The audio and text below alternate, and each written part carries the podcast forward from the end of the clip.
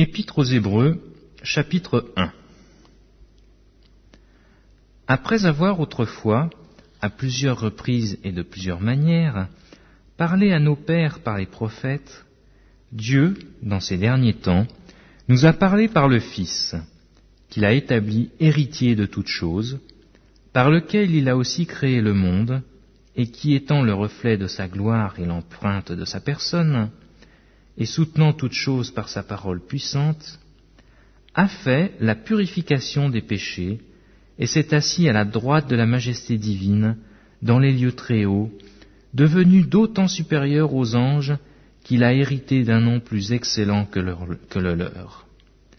Car auquel des anges Dieu a-t-il jamais dit Tu es mon fils, je t'ai engendré aujourd'hui Et encore, je serai pour lui un père, et il sera pour moi un fils.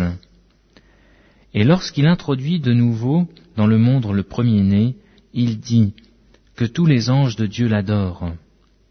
De plus, il dit des anges, celui qui fait de ses anges des vents et de ses serviteurs une flamme de feu.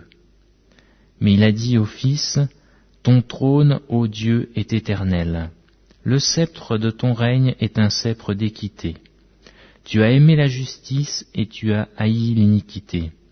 C'est pourquoi, ô Dieu, ton Dieu t'a oint d'une huile de joie au-dessus de tes égaux.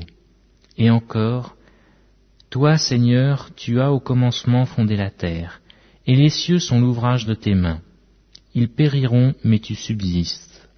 Ils vieilliront tous comme un vêtement. Tu les rouleras comme un manteau, et ils seront changés. Mais toi, tu restes le même, et tes années ne finiront point. Et auquel des anges a-t-il jamais dit, Assieds-toi à ma droite, jusqu'à ce que je fasse de tes ennemis ton marchepied Ne sont-ils pas tous des esprits au service de Dieu, envoyés pour exercer un ministère en faveur de ceux qui doivent hériter du salut?